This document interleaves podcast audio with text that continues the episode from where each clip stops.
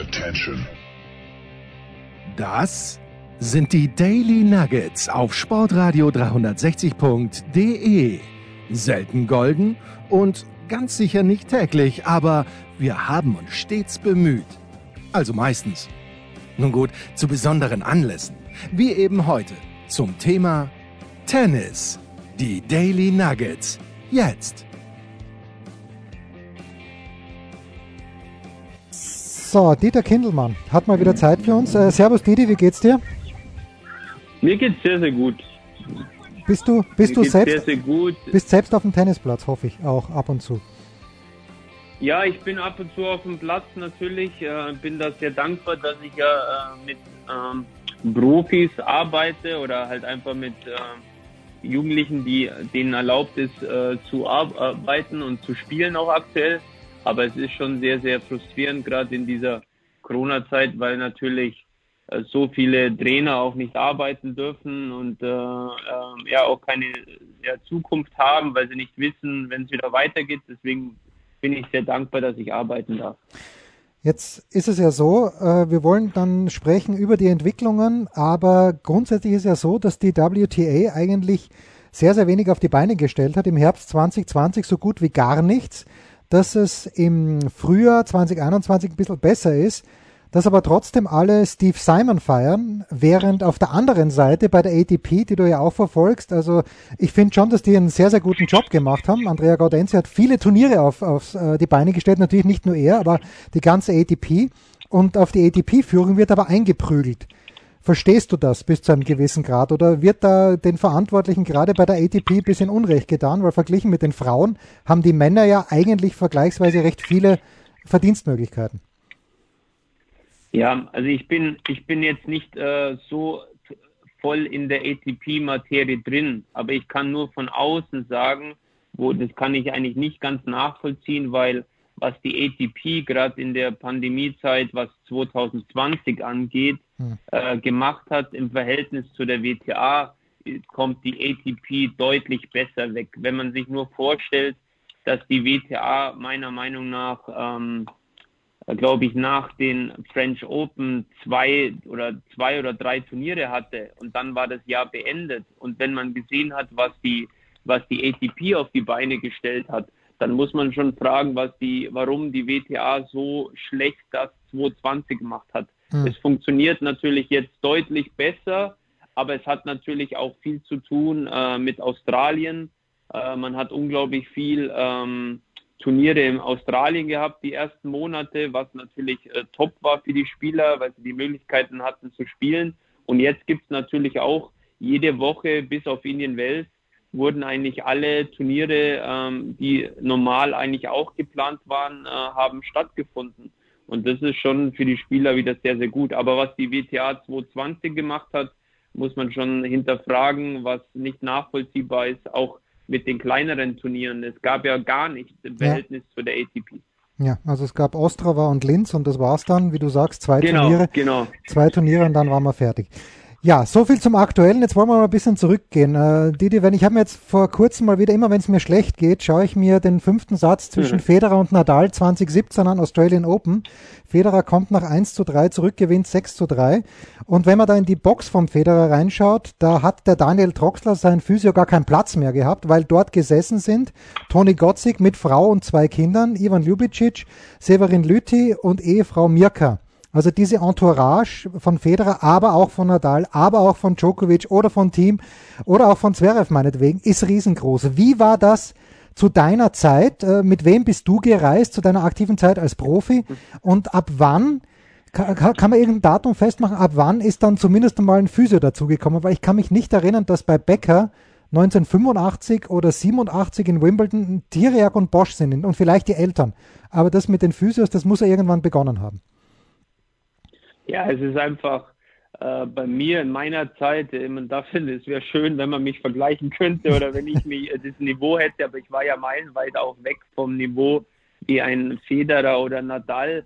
Ich war ja nur 130 und bei mir war es natürlich auch eine Frage der finanziellen Mittel. Hm. Ich war froh, wenn ich meinen Trainer finanzieren konnte, den ich dann, äh, sag ich mal, mir leisten konnte, dass ich wenigstens eine Person äh, dabei hatte Ich habe dann in meiner Karriere, am Ende der Karriere, weil ich öfters verletzt war, habe ich dann äh, mich entschieden, auch wenn die Möglichkeiten war, finanziell auch einen Physio mal mitzunehmen, weil ich einfach gemerkt habe, äh, dass ich ähm, ähm, dass ich auch äh, Hilfe brauche, weil ich körperlich halt so oft angeschlagen war. Aber an mehr war gar nicht dran zu denken, weil ich finanziell gar nicht die Möglichkeiten hab, hatte, ähm, mir einfach mehrere Leute ähm, ja, mitzunehmen, weil es, man darf nicht vergessen und das ist nicht, es geht oft ja nicht um die Gehälter von diesen Teammitgliedern, was der große Punkt ist oder der große Kostenfaktor, sondern diese ganzen Kosten drumherum, diese Spesen. Äh, mhm. Ist es Hotel, ist es Essen, ist es Flüge? Das geht natürlich extrem auf die Kosten und das darf man nicht äh, bei dem Tennisspieler einfach vergessen. Man hat einen sehr, sehr hohen Kostenapparat, was gerade an Spesen betrifft. Jetzt wird da von vielen Turnieren wird ein Physio gestellt, äh, auch zu deiner Zeit, davon gehe ich aus, vielleicht jetzt weniger auf der Challenger Tour. Aber ist sowas für den durchschnittlichen oder für den immer noch guten Profi, der meinetwegen Top 50 ist, würde da der Turnierphysio ausreichen oder braucht man, um ganz an die Spitze zu kommen, äh, kommen, braucht man da wirklich einen eigenen Physio aus deiner Sicht?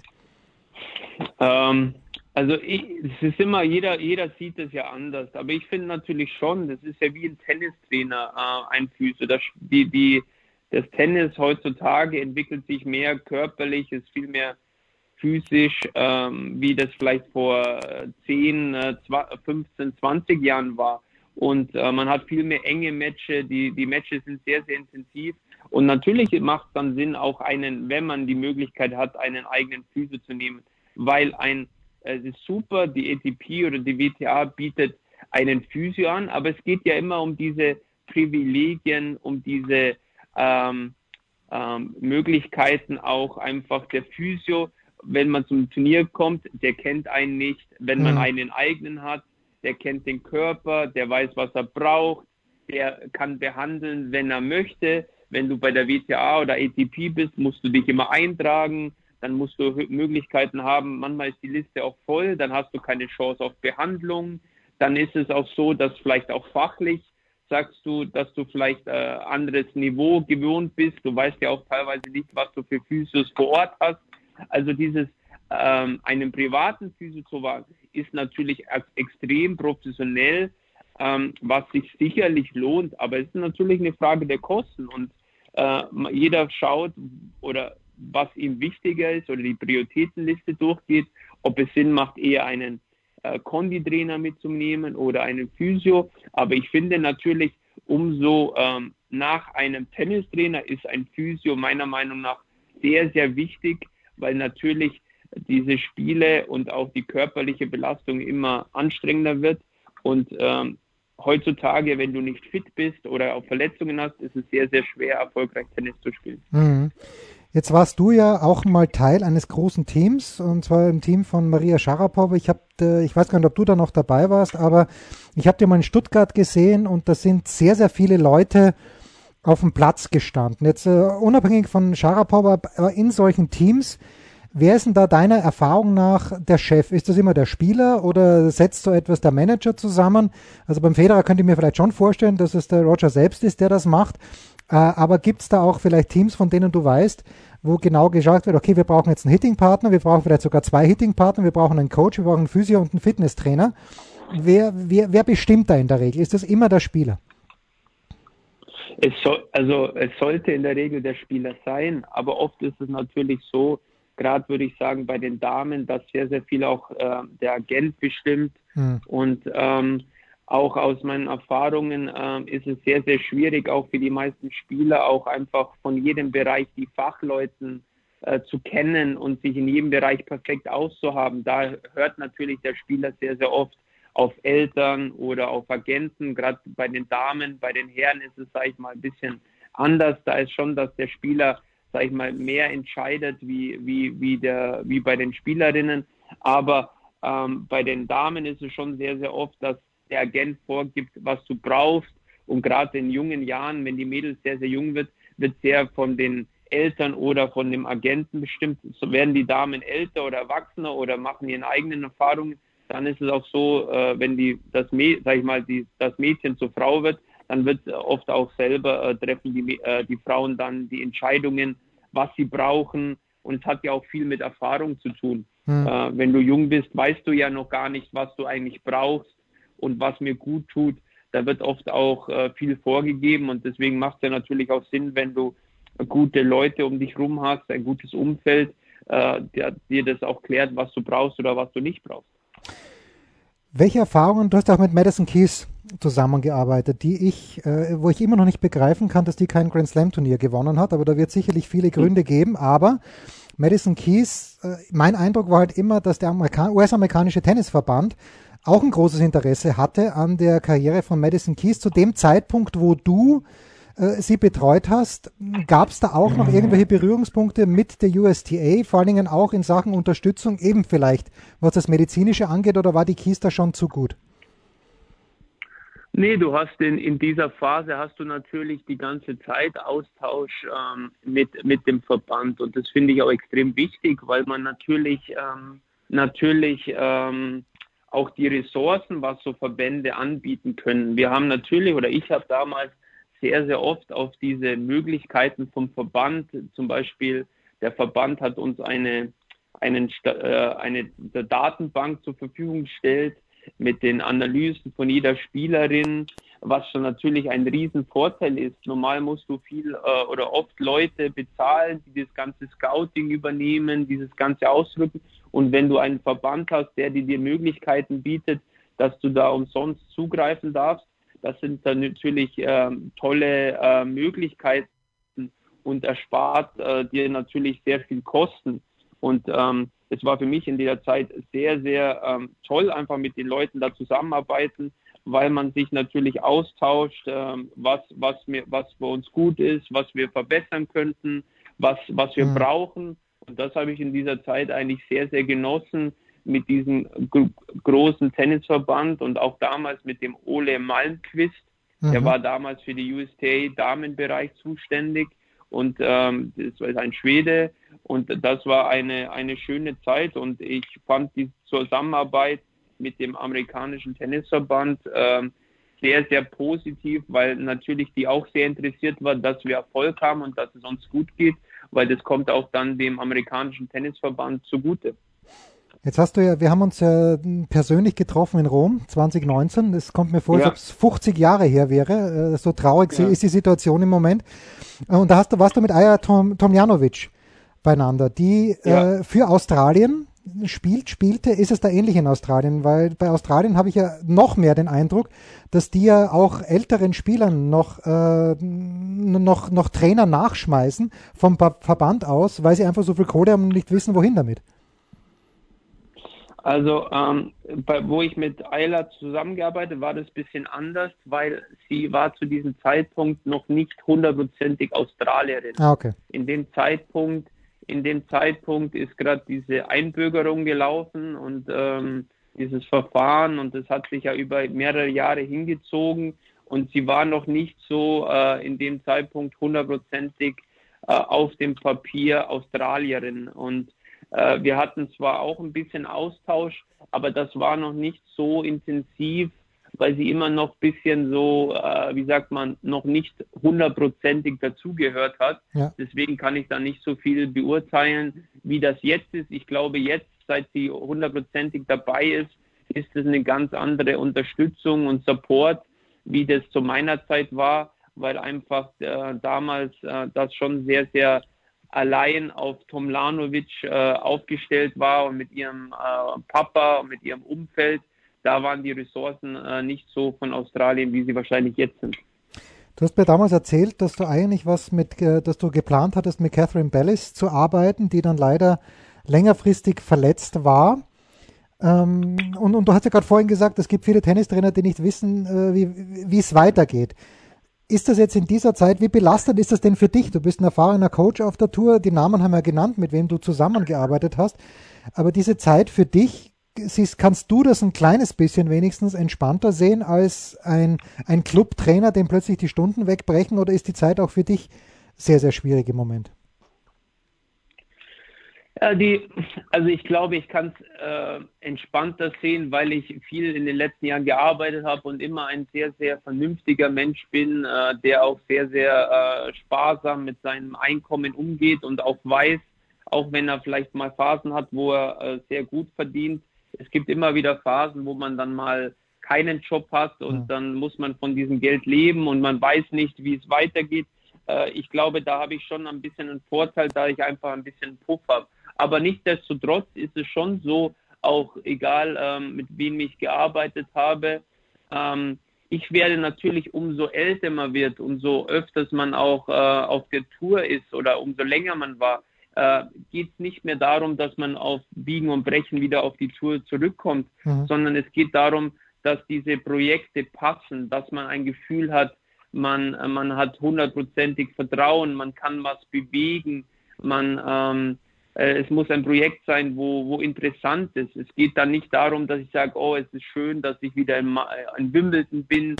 Für mich geht es nicht mehr darum, dass ich unbedingt um jeden Preis auf die Tour muss, sondern diese Projekte, was ich gern äh, oder was ich annehmen möchte oder warum ich arbeite, ist, weil ich äh, Bock drauf habe und das Gefühl habe, ich kann was bewegen. Äh, für mich geht es nicht darum, äh, dass ich jetzt irgendjemand übernehme, den ich dann einen Monat, so zwei, drei Wochen irgendwie äh, betreuen kann und ich bin dann irgendwo in wieder in, in Weißrussland, äh, irgendwo in, in, oder im Kaukasus oder irgendwo, sondern es geht darum, ich möchte gern auch äh, glücklich sein bei der Arbeit und auch äh, einfach diese Wertschätzung bekommen. Und ähm, äh, ja, es muss eine Balance sein. Und deswegen äh, glaube ich, habe ich die Möglichkeit, dass ich da äh, mir die Sachen aussuchen kann, was ich mir erarbeitet habe. Aber nichtsdestotrotz äh, muss sich jeder gerade in dieser Corona-Zeit äh, Gedanken machen, weil es natürlich ähm, äh, die Preise werden fallen, man weiß nicht, in welche Richtung es geht, keiner weiß, wie es weitergeht. Man muss sich natürlich auch Sorgen um die Jugend machen. Ja. Es sind schon sehr viele traurige äh, Fragezeichen. Ich mache mir nicht Sorgen um diese Top-Leute, aber ich mache mir Sorgen um diesen Nachwuchs, die jetzt auf die Tour kommen möchten und natürlich auch um diese Nachwuchstrainer, weil es ist sehr, sehr schwierig, jetzt äh, frisch auf den Markt zu kommen, weil natürlich ähm, die Möglichkeiten auch durch diese ganzen Corona und Testereien und Blase, das sehr, sehr schwierig ist, auch in Kontakt mit Leuten zu treten. Ja, und außerdem das Ranking-System ist natürlich Wahnsinn. Fast unmöglich, dass man irgendwie nach oben kommt, wo die Rankings über bis zu drei Jahre eingefroren werden. Äh, das äh, Indian Wells 2019 immer noch zählt, wenn auch nur mit 50 Prozent, aber trotzdem das nur als kleines Beispiel. Darf man fragen, hast du schon wieder ein Projekt, wo du sagst, okay, das könnte spannend werden oder lässt, lässt du das jetzt mal auf dich zukommen in dieser Phase? Ich, ich, ich lasse es auf mich zukommen, weil wie, ich habe mir das ähm, sehr viel, äh, ich bin sehr, sehr glücklich, muss ich sagen, zu Hause. Mhm. Sehr, sehr glücklich zu Hause.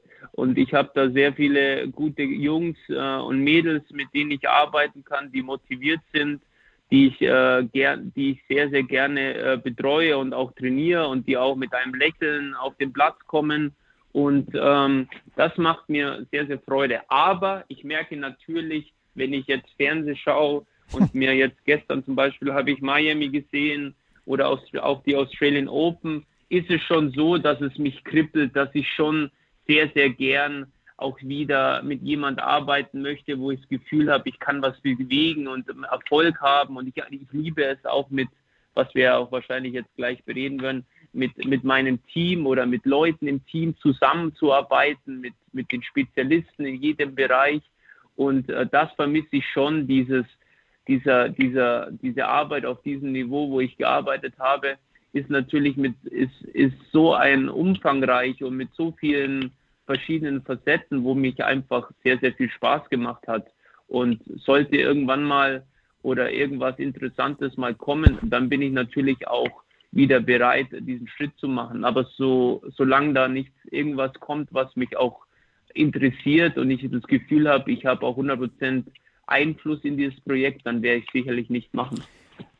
Mit welcher Erwartungshaltung kommen die Jugendlichen zu dir? Die wissen, aha, Da ist ein Coach, der hat äh, den Namen, habe ich ja genannt, mit Sharapova gearbeitet, mit Madison Keys gearbeitet, äh, mit Angie Kerber gearbeitet. Äh, musst du denen dann früh genug sagen, passt mal auf, ihr werdet möglicherweise sehr, sehr gute Bundesligaspieler in Deutschland, aber für die Top 100 wird es nicht reichen.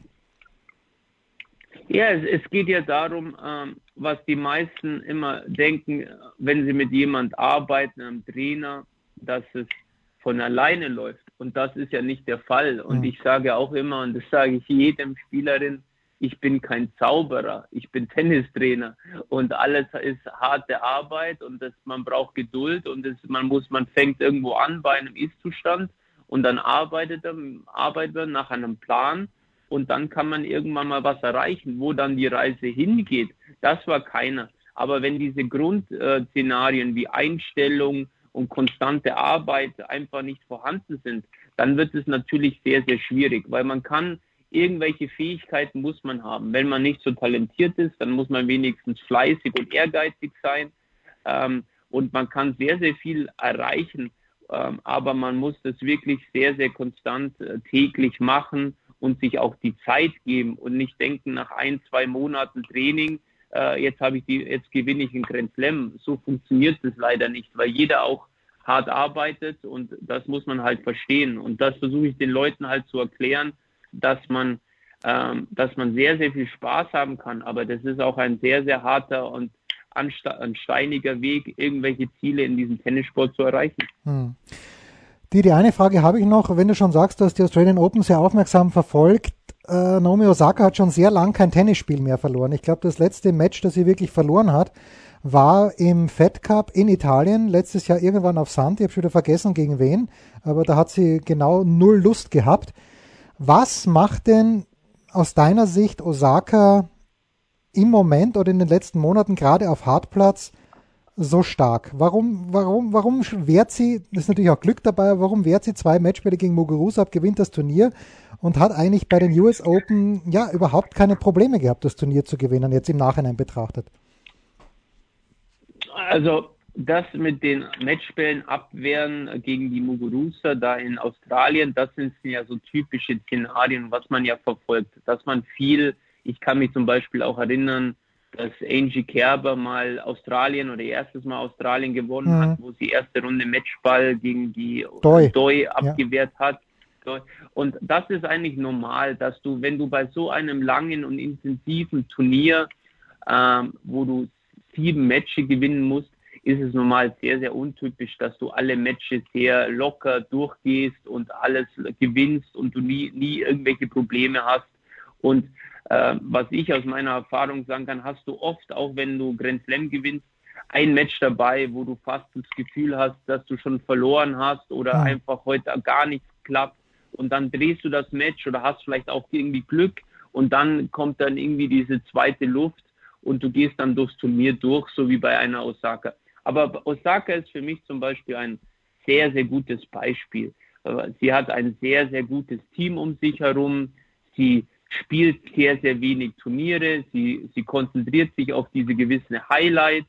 Sie weiß genau, es ist alles super durchdacht, super strukturiert. Ähm, sie, ist, sie fühlt sich wohl. Sie, ähm, sie setzt auch manche Turniere aus, wo sie keine Lust hat oder wo sie weiß, da tut sie sich schwer. Und das finde ich zum Beispiel bei ihr einfach beeindruckend. Sie hat diese US Open gewonnen. Sie hat dann gesagt, nee, Sand, das ist eh nicht meine Welt. Ähm, da ist die Vorbereitung zu kurz nach den US Open. Ich lasse diese Turniere aus. Mhm. Ich konzentriere mich dann gleich wieder aufs Neujahr. Und ich finde einfach da, das passt einfach aktuell bei ihr einfach ähm, perfekt. Und deswegen kann man einfach nur ihr gratulieren oder ihrem Team, dass sie das einfach super arbeiten. Didi Kindelmann ist das. Und wir freuen uns sehr, dass er wieder ein paar Minuten Zeit für uns gehabt hat. Danke, Didi. Bis bald. Das waren die Daily Nuggets auf Sportradio 360.de. Ihr wollt uns unterstützen? Prächtige Idee! Einfach eine Mail an steilpass at sportradio 360.de schicken und ihr bekommt alle Infos. Und versäumt nicht die Big Show. Jeden Donnerstag neu.